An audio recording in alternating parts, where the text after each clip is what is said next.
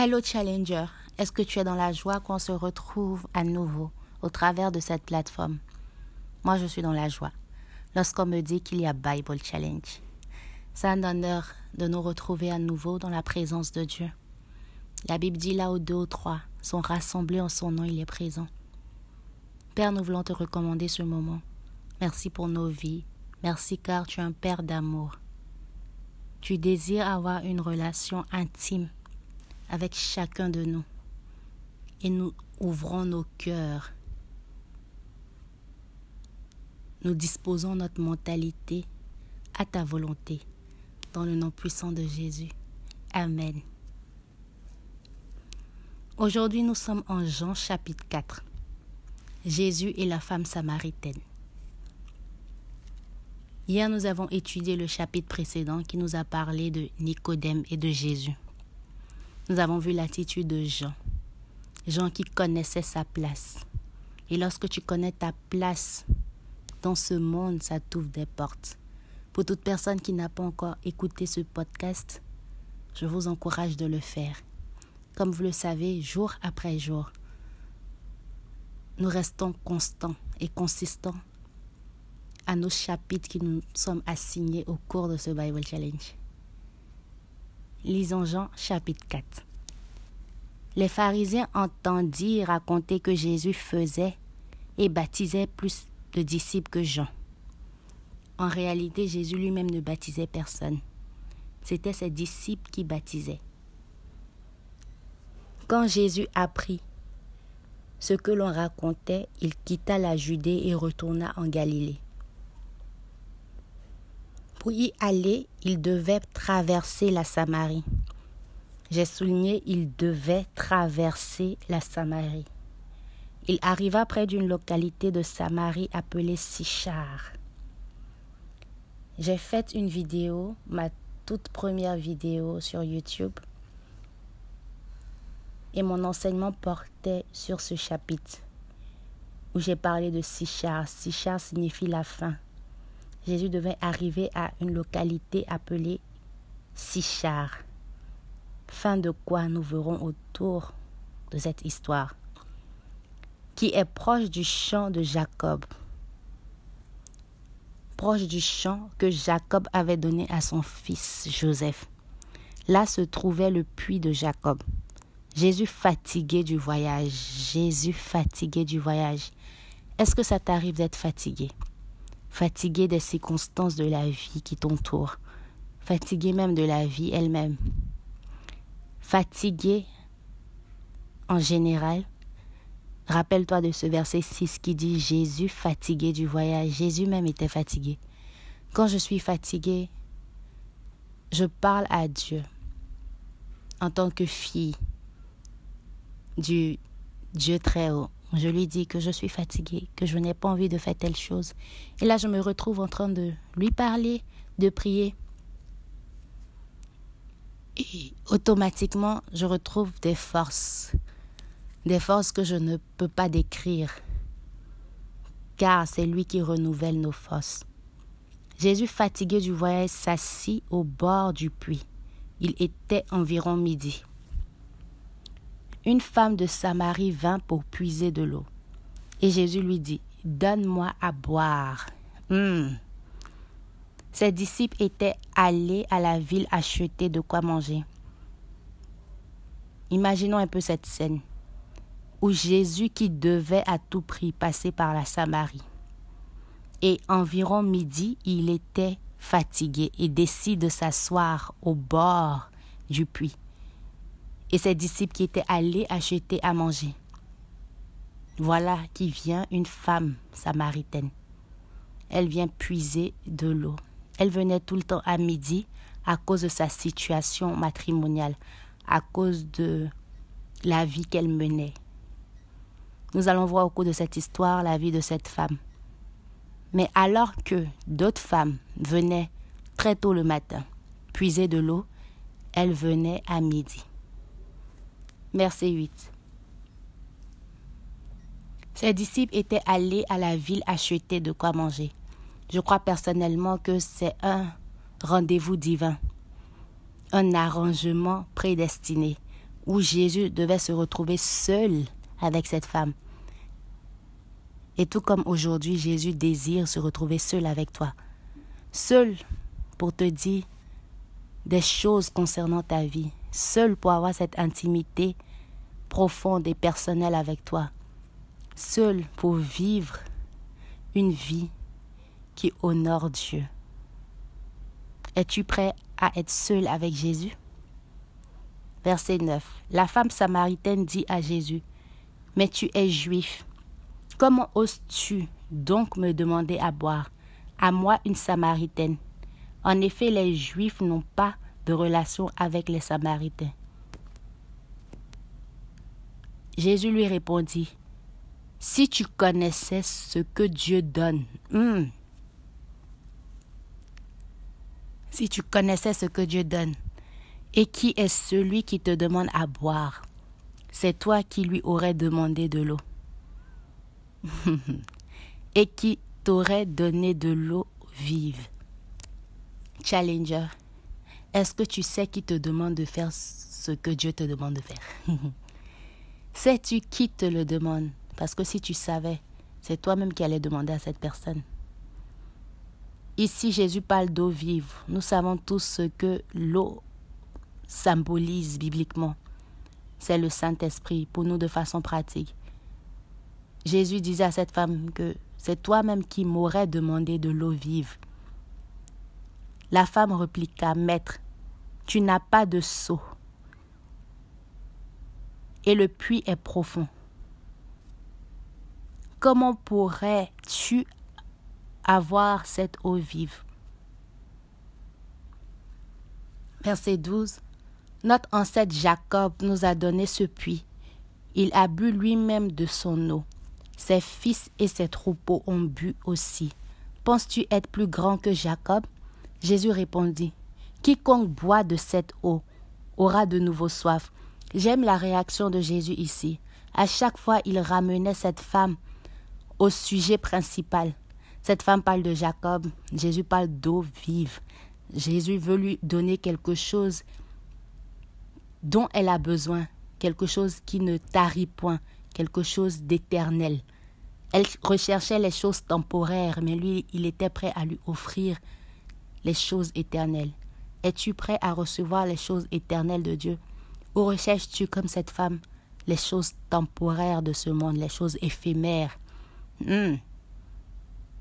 Recherche plutôt les choses d'en haut, les choses éternelles, les choses qui ne prendront jamais fin, comme ton âme et ton esprit. Verset 13. Jésus lui répondit, Quiconque boit de cette eau aura de nouveau soif, mais celui qui boira de l'eau que je lui donnerai n'aura plus jamais soif. Es-tu prêt à boire de cette eau qu'il te donnera? Car il est prêt à nous la donner. Jésus dit, la personne n'aura plus jamais soif si elle reçoit de cette eau que Jésus est prêt à donner. L'eau que je lui donnerai deviendra en lui hmm, une source d'eau d'où jaillira la vie éternelle. L'eau que je lui donnerai deviendra en lui une source d'eau. Une source d'eau jaillira la vie éternelle. As-tu en toi la source d'où jaillit la vie éternelle? Cette source n'est rien que Dieu. Dieu est cette source d'où jaillit la vie éternelle. Car si tu as Dieu, tu as la source de la vie éternelle. C'est fort. La femme lui dit, Maître, donne-moi cette eau. Comme cette femme, dis-lui, Maître, donne-moi cette eau. Give me this water. Pour que je n'ai plus soif et que je n'ai plus besoin de venir puiser de l'eau ici. Verset 16. Jésus lui dit, Va chercher ton mari et reviens ici. La femme lui répondit, Je n'ai pas de mari. Et Jésus lui déclara, Tu as raison d'affirmer que tu n'as pas de mari, car tu as eu cinq maris, et l'homme avec lequel tu vis maintenant n'est pas ton mari. Tu as dit la vérité. Alors la femme s'exclama, Maître, je vois que tu es un prophète. Nos ancêtres samaritains ont adoré Dieu sur cette montagne, Mais vous les Juifs, vous dites que l'endroit où l'on doit adorer Dieu est à Jérusalem. Jésus lui répondit, Crois-moi, le moment vient où vous n'adorerez le Père ni sur cette montagne ni à Jérusalem. Vous les Samaritains, vous adorez Dieu sans le connaître. Hmm? Challenger. Adores-tu Dieu sans le connaître? Beaucoup de nous adorons Dieu sans le connaître. Nous le proclamons, mais nous n'avons pas une intimité personnelle avec lui. Nous proclamons ce que nous avons vu et entendu nos ancêtres faire. Mais ici, Jésus nous interpelle à avoir une intimité personnelle, à connaître qui tu adores. Comment connaître quelqu'un? C'est de passer du temps de qualité avec cette personne. Il dit, les Juifs, nous adorons et connaissons. Vous les Samaritains, vous adorez Dieu sans le connaître. Nous les Juifs, nous l'adorons et le connaissons, car le salut vient des Juifs. Mais le moment vient, et il est même déjà là, où les vrais adorateurs adoreront le Père en étant guidés par son esprit et selon sa vérité. Adores-tu le Père en étant guidé par son esprit? Et selon sa vérité Car tels sont les adorateurs que le Père veut. Dieu est esprit et celui qui l'adore et ceux qui l'adorent doivent l'adorer en esprit et en vérité. Verset 25. La femme lui dit, Je sais que le Messie, c'est-à-dire le Christ, va venir. Quand il viendra, il nous expliquera tout. Jésus lui répondit, Je le suis, moi qui te parle. J'aime la manière dont Jésus s'est présenté à cette femme comme la solution à son problème, comme celui qui peut même répondre aux choses dont elle fuit, dont elle se cache. Est-ce que tu te caches de certaines vérités dans ta vie? Laisse-moi te dire qu'il y a quelqu'un qui connaît tout de toi et t'aime malgré tout. Verset 27.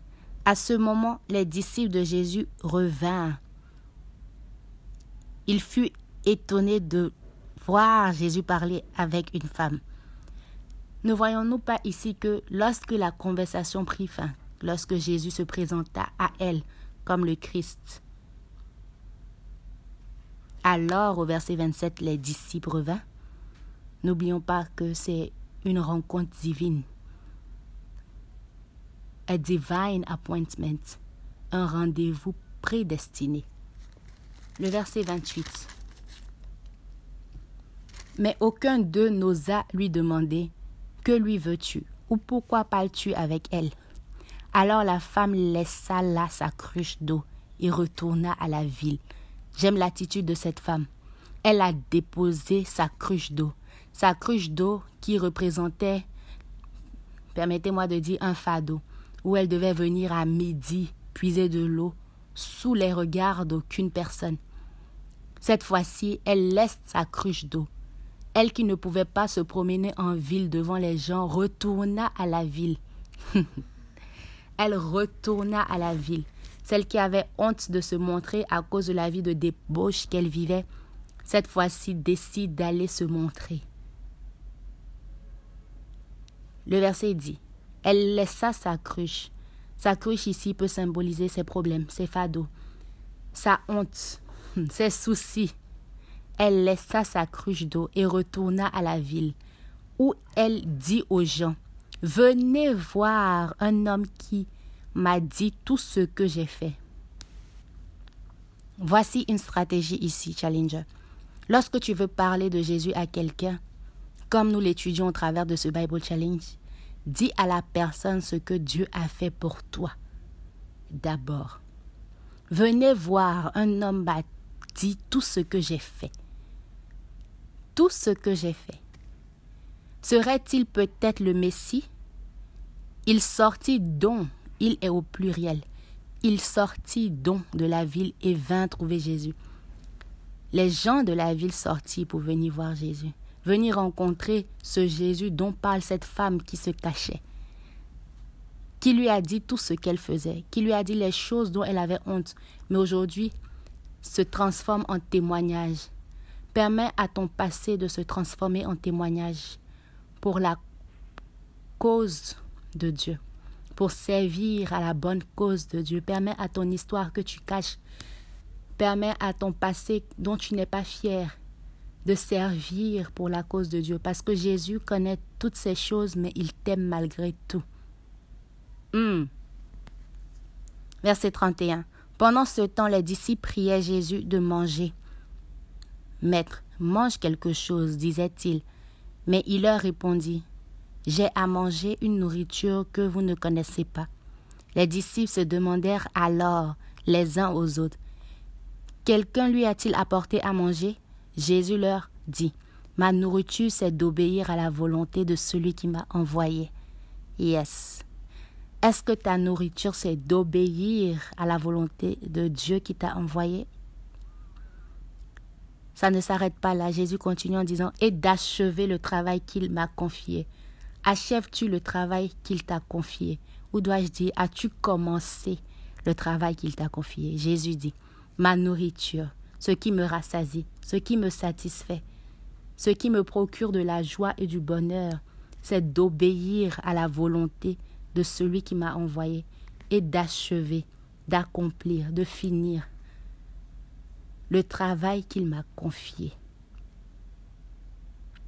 Accomplis-tu ta tâche. Verset 35. Vous dites-vous, encore quatre mois et ce sera la moisson. Mais moi je vous dis, regardez bien les champs, les grains sont mûrs et prêts pour la moisson. Celui qui moissonne reçoit déjà son salaire, et il rassemble le grain pour la vie éternelle. Ainsi celui qui sème et celui qui moissonne se réjouissent ensemble. Car il est vrai le proverbe qui dit Un homme sème et un autre moissonne. Je vous ai envoyé moissonner dans un champ où vous n'avez pas travaillé. D'autres y ont travaillé et vous profitez de leur travail. Laisse-moi me baser sur la parole de Jésus ici pour dire que nous rentrons dans une saison, ou dois-je même dire, nous sommes déjà dans une saison pour certains, où nous allons moissonner le champ que nous n'avons pas travaillé. Est-ce que tu crois avec moi? Verset 39. Beaucoup de Samaritains de cette ville crurent. Hmm. Beaucoup de Samaritains de cette ville crurent en Jésus parce que la femme leur avait déclaré, il m'a dit tout ce que j'ai fait. Tu veux que les gens croient en Jésus? Tu dois leur dire tout ce que Jésus a fait pour toi. Tu dois transformer ton passé ton histoire que tu as cachée en témoignage pour sa gloire. C'est pourquoi le verset 40, quand les Samaritains arrivèrent auprès de lui, ils le prièrent de rester avec eux. Et Jésus resta là deux jours. Ils furent encore bien plus nombreux à croire. J'aime ça. Ils furent encore bien plus nombreux à croire à cause de ce qu'il disait lui-même et ils déclarèrent à la femme, Maintenant, nous ne croyons plus seulement à cause de ce que tu as raconté.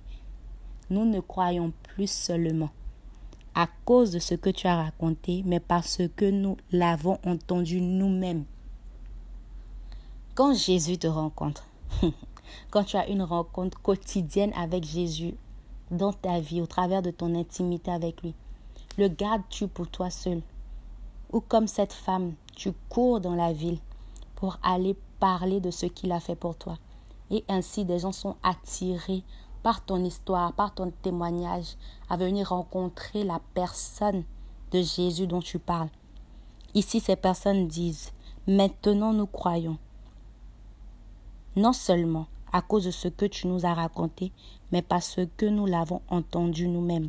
Nous avons témoigné nous-mêmes. Nous l'avons vu nous-mêmes. Nous avons eu une rencontre personnelle avec lui. Et nous savons qu'il est vraiment le sauveur du monde.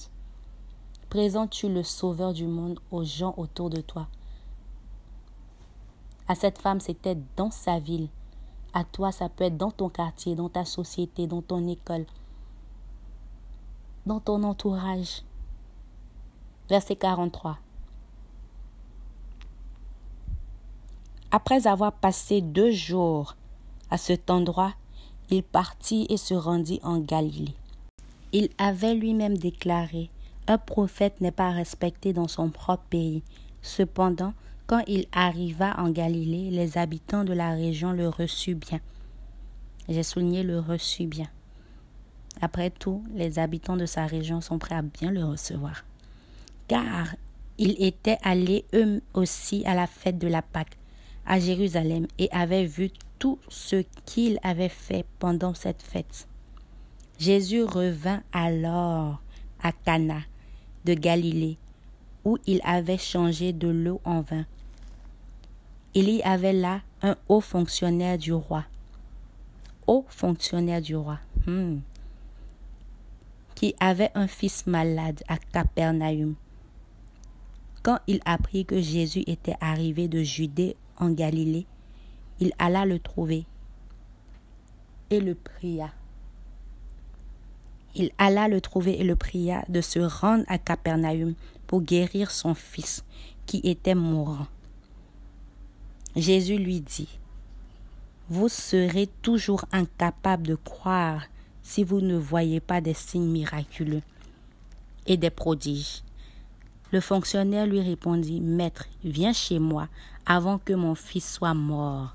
Jésus lui dit, Retourne chez toi, ton fils a repris la vie. L'homme crut à ce que Jésus lui disait et partir. L'homme crut. Est-ce que tu crois quand Jésus te dit quelque chose? Ici, nous apprécions l'attitude de cet homme verset 50 dit, Jésus lui dit, Retourne chez toi, ton fils a repris la vie. L'homme crut à ce que Jésus lui disait et partit. Le verset 50 ne pouvait pas prendre fin sans que l'homme crut.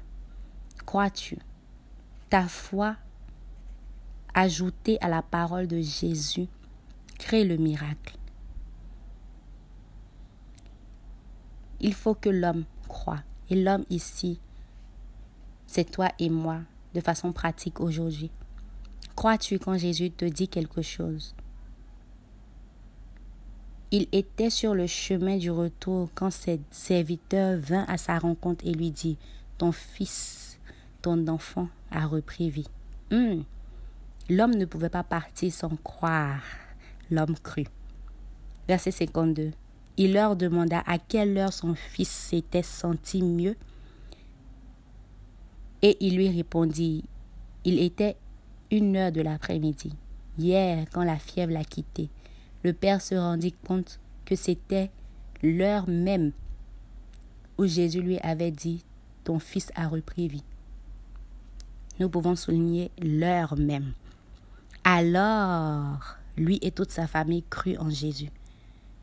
Tu veux que toi et toute ta famille croient en Jésus? Ça commence par toi. It starts with you. L'homme crut. L'homme crut à la parole de Jésus pour son fils. Et parce qu'il crut, le miracle s'est opéré. Et alors, lui et toute sa famille crut en Jésus. Hmm. Ta famille croira en ce Jésus au travers de ta foi, au travers de ta croyance, au travers de tes faits et gestes, de ta pratique, de ton comportement, ton attitude. L'homme crut. Verset 54. Ce fut le second signe miraculeux que fit Jésus après son retour de Judée en Galilée. Challenger. C'est ici et ainsi que prend fin Jean chapitre 4. Nous apprenons beaucoup. Nous voyons l'attitude de cette femme samaritaine qui est prête à laisser ses fardeaux, sa honte, son histoire, son passé, pour retourner dans cette même ville où elle craignait la vue des hommes. Mais cette fois-ci, elle va avec le courage qu'elle a reçu dans la présence de Jésus pour leur dire, venez voir cet homme qui m'a tout dit me concernant. Et cette femme, sa réputation est connue pour être la plus grande évangéliste du monde. Hmm. Vous pouvez la googler sur Internet. La femme samaritaine qui est transformée en la plus grande évangéliste du monde. C'est fascinant, c'est une joie, c'est c'est quelque chose qu'on ne peut pas expliquer, cette connexion à la présence de Jésus, surtout de façon quotidienne. C'est une expérience à désirer à prendre part, Challenger. Que cela ne te passe pas sous les yeux, mais que tu sois un participant actif de la présence quotidienne de Dieu. C'est avec joie que je vous ai servi ce podcast. Moi, c'est Souveraine Amwako. Rendez-vous donc demain dans notre lecture. Jean chapitre 5.